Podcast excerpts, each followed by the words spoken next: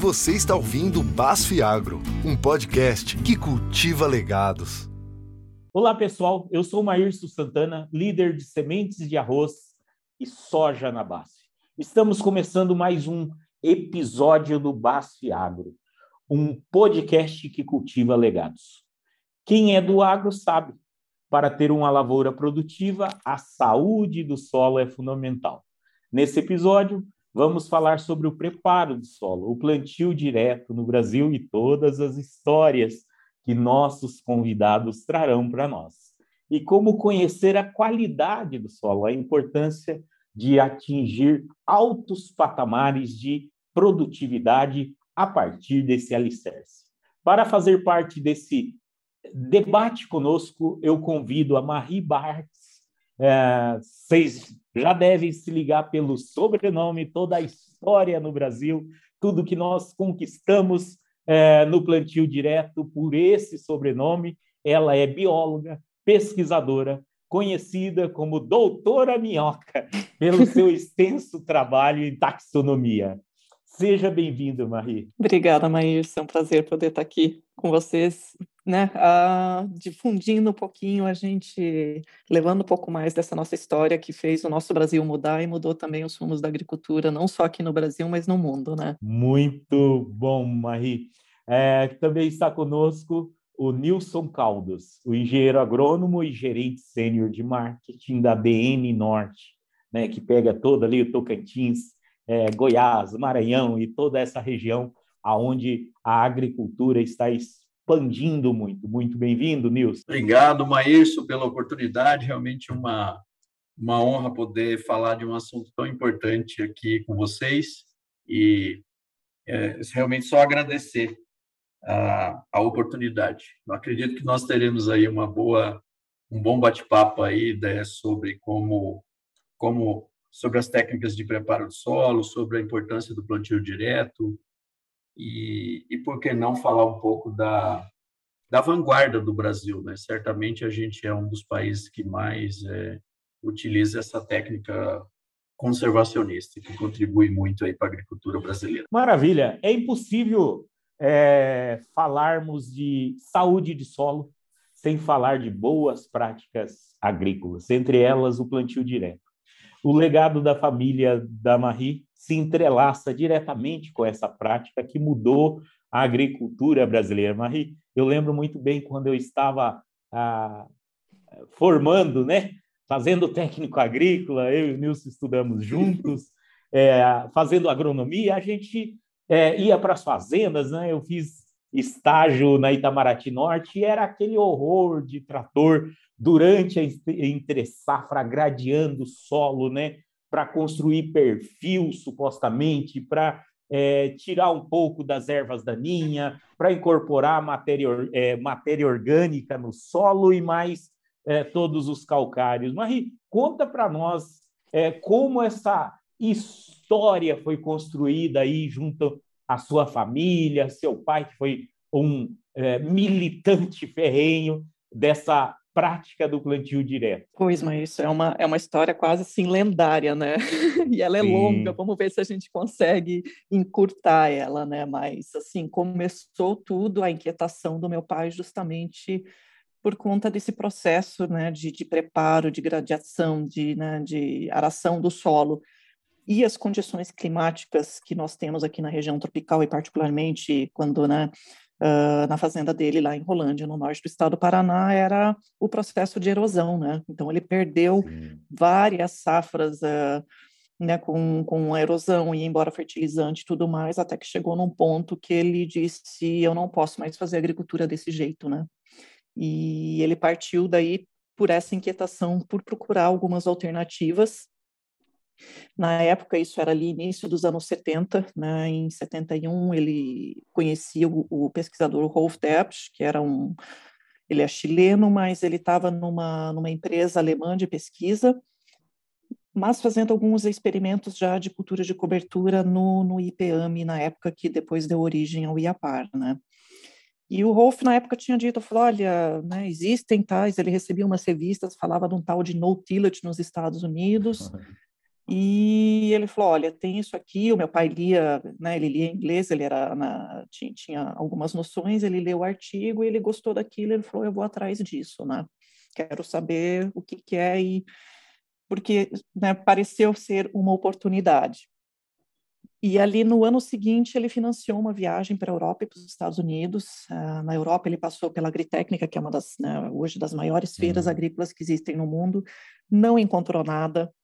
Ele passou pela Inglaterra, pela base, pela estação da ICI na época, e, e eles até tinham plotes de experimentação em plantio direto, no entanto, eles queimavam a palhada na época, e meu pai não, não ficou satisfeito com aquilo. E foi então para os Estados Unidos, e foi lá que ele conheceu né, o extensionista e o, e o agricultor, o Shirley Phillips e o Harry Young, que já praticavam ali o plantio direto há 10 anos, né? E ali aquilo fez os olhos dele brilhar, tiveram uma conversa que era para ser de uma hora, durou o dia inteiro, já... É, né? e... Foi longa. Foi, assim, né? E, e o, o, extensionista, o Harry, o Shirley Phillips, que, que levou o meu pai até a fazenda, eu lembro que ele, que ele tinha dito, ó, oh, não, o Harry Young, ele está tá em momento de plantio tal, mas ele disse que pode tirar uma hora para receber o senhor, né? Meu pai falou, não, tudo bem. Muito Pois, para quem conheceu meu pai sabe que ele é muito falador, né? Ele gosta né, de, de, de, articular tal, e eles também gostaram da, da conversa com ele. Realmente durou um dia inteiro. Eles já naquela, naquele momento eles escreveram uma carta de, de, de, de proposta, né, de, indicando na Arley Chalmers, que era a empresa que, que o Harry Young utilizava a máquina adaptada para plantio direto, para já expedir uma máquina dessa para o Brasil, né? Olha. E, é, assim, tem, tem muitos entremeios essa história. Inclusive, a gente está agora trabalhando na segunda edição do, da biografia dele, que a primeira esgotou, e a gente está disponibilizando ela até no, em meados desse ano, para quem quer conhecer com mais profundeza essa história, né? E também é muito interessante, Maírson, porque traz também toda a história do meu pai de, de infância, que ele passou muita fome e frio, que ele vivenciou a Segunda Guerra Mundial, né? Nossa. E, e sim, ele era criança ali entre os. Na, quando estava no, no na, um dos bombardeios ali em 45, ele tinha entre 7 e 8 anos, né? Então ele não vivenciou pouca coisa. E foi muito disso tudo que ele vivenciou que fez ele ter essa vontade de atuar na agricultura e, e do muito que ele estudou sempre tudo e de também ter essa, essa, esse cuidado, essa proteção com o solo, né? E aí, ali em 72, começou todo esse processo, também não muito fácil, né? Ele começou, tipo, ele teve que se jogar no abismo, porque ele teve perda, ele saiu para essa viagem, deixou plantio de, de trigo, mas voltou, perdeu tudo com a geada, tinha soja Nossa. comprometida com dois, três bancos, o pai cortou financiamento porque falava que que plantio direto era para trabalhar, uma desculpa para trabalhar menos, assim, tudo que se podem imaginar para dar errado, deu. E né, ele teve que vender todos os equipamentos dele que ele tinha do convencional e ele, ele né, quem, quem ouviu as palestras dele, ouvia aquele dia que ele, ele se jogou no abismo, que era para ele começar uma área teste de 10%, ele começou com 100% da área já em direto, né? E, e, aí foi um, né, um, caminho sem volta, apesar das inúmeras dificuldades ali nos, nos primeiros anos entre adaptação de máquinas, porque né, as máquinas estavam adaptadas para condições da América do Norte, não aqui. A questão principal que eram os herbicidas para controle das, das daninhas, tanto que ele era né, chamado o alemão louco que plantava no mato, porque... Eu fico imaginando, viu, Marie, porque nós viemos aí de uma história de 10 mil anos de agricultura que lavoura uhum. boa, né? Você tinha que arar, você tinha que tirar o capim dali. Isso de repente mesmo. chega um inconformado desse que fala que tem que fazer uma que operação não, né? na, na palha, né? Pois exatamente, né? E chamavam ele assim justamente porque ele falava, ele preferia perder o solo dele para né, o mato, né, o solo não, desculpa, a soja dele para o mato do que perder a soja dele para a erosão, sabe? Então, né, ele, ele foi firme e forte, né, desde, desde o início, né? E, e Maírson, não pense que isso é coisas, né, porque a gente, esse ano nós estamos completando 50 anos que meu pai começou essa loucura toda, que hoje a gente sabe é o que salvou a nossa agricultura, né? Eu, eu acabei não comentando, mas uh, eu, eu moro em Portugal atualmente, e estou morando no interior do país, uh, começando um desafio também de tocar um centro de ciência aplicada em agricultura regenerativa e biológica, fazendo pesquisa junto com os agricultores, né? E aqui o cenário é, é como igual ou pior ao do meu pai há 50 anos. E ainda nesse processo Imagina. todo, que é, uma, que é uma questão cultural muito forte, né? que, como você disse, são 10 mil mais quantos mil anos que a gente já faz tudo isso, e ainda é problema a gente conseguir trabalhar isso na mente de muitos agricultores. Eles não conseguem conceber essa ideia que a gente não precisa preparar o solo, sabe? E que é importante porque daí liga tudo isso, né, que o meu pai iniciou com aquilo que eu faço na pesquisa, que é a, saúde e a atividade biológica do solo. Então tá tudo interligado, né? Perfeito, Maria. É uma história linda de, é, eu imagino, de muito sofrimento e muita persistência, né? E Nilson, ah, quando a gente fala aí do plantio direto, explica para nós, ouvindo toda essa história aí, quais as principais diferenças que a gente tem de uma implantação de uma lavoura numa palhada e uma implantação numa lavoura é, normal, pensando numa operação e o que seria do Brasil, né? Ter que fazer tudo isso numa numa operação convencional. Olha, Maírs, primeiro eu gostaria de é, reconhecer aí a Marie, né, em nome da, da família dela, pela, pela história linda que, elas, que eles construíram, realmente um legado para a agricultura brasileira. Com relação a, a gente ver, por exemplo, o, o, estabelecimento de uma lavoura em cima do plantio direto e, e, e, em cima de um plantio convencional, assim, são muitos benefícios, né? Primeiro deles, que a Maria já tocou aqui, a questão da, da proteção do solo, né? A questão da erosão. A gente é, proteger o nosso solo ali contra a erosão.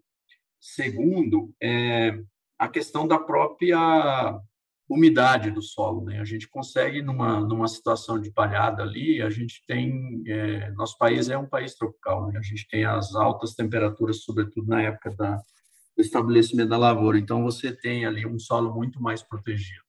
Outro deles é a questão, talvez a Maria aponte aqui para a gente, pela formação dela, é a questão da biologia do solo. Né? A gente sabe que o solo ele é vivo, e os organismos que estão ali no solo, eles fazem com que o solo seja um solo saudável.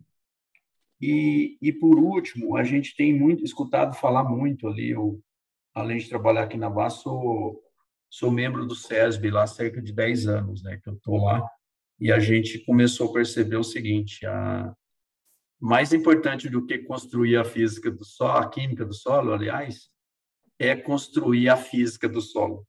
E para construir a física do solo, você precisa de uma estratégia de longo prazo que passa por cultura de cobertura e, e, e, a, e o plantio direto tem tudo a ver com isso. Né? Ele tem, ele tem essa, essa, essa contribuição. E para fechar aqui a minha resposta de que isso é um caminho correto e sem volta, esses agricultores lá do SESB que produzem altas produtividades na área lá do desafio, no último ano, posso citar aqui, cerca de 100 a 129 sacas, né, os ganhadores atingiram em áreas escala pequena, mas na área comercial eles atingem ali entre 70 e 90 sacas de média. Todos eles são usuários ferrenhos do plantio direto e, sobretudo, dessa técnica de formação da física do solo, que requer muito mais do que só é, uma estratégia de curto prazo. É algo de longo prazo que precisa ser construído ao longo do tempo. Em linhas gerais, é isso, Maírcio. Acho que, não sei se eu consegui cobrir aí a, os pontos que você queria. Complementando o que o, Nilson colocou, que está né, tá, tá, completamente de acordo, mas aí eu vou entrar um pouco também no contexto histórico de como evoluiu o plantio direto no Brasil, né? E é um conceito que a gente está tentando estabelecer cada vez mais do que é o plantio direto, que é o sistema plantio direto, né? Então, tudo começou, né, quando meu pai começou, lá fez a loucura dele em 72, era o que a gente chamava de plantio direto, que os agricultores chamaram no início plantio direto na palha, porque eles sabiam que precisava da palha ali para proteger o solo, né? E o objetivo inicial era proteger contra erosão. Era isso, né, o, o, o método, né? era plantar nos restos da cultura anterior para proteção do solo contra erosão. Só que com o passar dos anos, os agricultores perceberam que tinham esses, né, alguns benefícios que o, que o Nilson relatou, além de vários outros, como redução de combustíveis por causa do uso de combustíveis fósseis, pelo tráfego de máquinas, o uso de máquinas, né, sequestro de carbono, né, enfim, tem uma, uma gama de benefícios que estão atrelados quando a gente adota esse é, o, o plantio direto, e quando a gente alinha ele, três princípios que foi o que evoluiu para o que a gente chama hoje de sistema plantio direto, que é o, o, os pilares, né, o que, o que rege, né, o que a gente fala, se o agricultor, ele, se ele fura, se ele, se ele acaba por, por não cumprir um desses pilares, ele vai observar os problemas na lavoura, né? Então, os, os, o que, que é os três pilares do, do sistema plantio direto? É o mínimo revolvimento do solo, só na linha do plantio, então aquele controle, aquele cuidado que muito, né, o nosso saudoso Dirceu Gassan sempre falou, né, do cuidado, da atenção, do capricho de fazer as lavouras, né, no, no, na, velocidade dos implementos e tudo mais, então é a manutenção permanente da palhada, a, desculpa, o mínimo revolvimento, a manutenção permanente de palhada, que antigamente se falava somente de palha, mas hoje a gente já fala de culturas vivas, se conseguir deixar o solo com culturas vivas o ano inteiro, melhor ainda, porque daí a gente tem toda, né, as raízes trabalhando no solo e toda a atividade biológica ajudando nesses processos, e a rotação e diversificação de culturas, que é extremamente importante, porque é justamente essa diversificação, e daí a gente entra com a questão das culturas de cobertura, que tem um papel fundamental, que entra no que o Nilson falou, que a parte física é a chave, né? Não se, a gente sabe que a química é uma parte, mas a física que rege a física é o indicador para o agricultor perceber como é que está acontecendo. Só que para você ter a física do solo, você tem que ter a biologia, porque sem a biologia você não tem a decomposição, você não tem os processos que ocorrem no solo para fazer essa estruturação do solo e daí ter um impacto também na química do solo, né? Então, um dos, dos, dos dos entraves né, que nós temos é essa parte da diversificação e, da, é, e das culturas de cobertura que, e como o Nils falou, é um processo de médio e longo prazo, porque o que faz toda essa máquina girar é a vida, e a vida ela não, ela, ela não vai surgir de uma safra para outra na lavoura, né? Ela uma precisa de né? exato, precisa de atenção, né? De, de, de, de, paciência, precisa alimentar o solo, dar plantas, né? Diversi, diversificar esse alimento para que a gente consiga diversificar essa quantidade de organismos e dos diversos processos que eles podem fazer no solo, e isso refletir na parte da física, estrutural e química do solo, né? O Marie, eh, foi espetacular na, na hora que você colocou esses, esses três pilares, né? A gente sabe que, que é, a hora que a gente estuda a vida do solo, é, como melhorar a, a, a fertilidade, a gente passa por esses é, pilares para entender essa construção do perfil de fertilidade no solo. Mas na hora da gente falar, deu certo, tá bom, meu solo está é, tá, é, com todos os quesitos para alta produtividade, é, quais são os indicadores que expressam essa qualidade é, para traduzir em eficiência de manejo? Olha, o, um, é, o Nilson já colocou, a gente também colocou um dos principais indicadores e que, que, né, que é visual e que o agricultor pode perceber é a estrutura do solo. Né, e não é só uma estrutura superficial, ela começar a aparecer também a estruturação do solo em subsuperfície, porque a estrutura do solo ela, ela reflete todos os processos que estão acontecendo no solo, desde os biológicos, né, até os químicos e físicos, porque a, o que permite a estruturação do solo é o acondicionamento da matéria orgânica e atividade biológica, e isso vai refletir na toda a parte de fertilidade do solo. Né? Então, existem, uh, tem um método de avaliação visual, um ou dois métodos que existem no Brasil, que estão disponíveis pela Embrapa, que o agricultor ele pode é, fazer pequenas trincheiras na sua área e perceber a estrutura do solo dele e saber se ele está uh, se o manejo dele está respondendo aquilo que ele é esperado ou não. E claro que isso ele vai é, vai comprovar com a produtividade dele, né? Porque a gente quando quando essa essa qualidade na parte física e daí isso relacionado com os atributos do solo, quando ela começa a aparecer, isso vai consequentemente refletir na, na produtividade que ele tem na lavoura dele. E eu ainda sempre desafio, Maírson, porque né, a, a, os agricultores, a, além de observar o solo da área dele, que também tenham curiosidade de ir nas áreas ripárias, sabe, nas matas ciliares, nos fragmentos de vegetação nativa, e também vejam como é que é um solo numa mata, porque ele é ele é a nossa referência. Claro que né, a gente não não, não temos assim a astúcia de querer chegar ao que é uma mata, mas é o que meu pai e vários agricultores sempre disseram que a gente precisa procurar imitar aquilo que a vegetação nativa, o que acontece no ambiente natural, né? Então, o, por vezes o agricultor observar como é que está ali o solo numa vegetação nativa, ele consegue também fazer um, um, panorama com aquilo que ele tem na, na área dele, né? Olá, ouvinte. Para continuar ouvindo sobre o plantio direto no Brasil e como fazer um preparo de solo de sucesso, volte aqui na semana que vem para conferir a parte 2 desse episódio. Conto com você.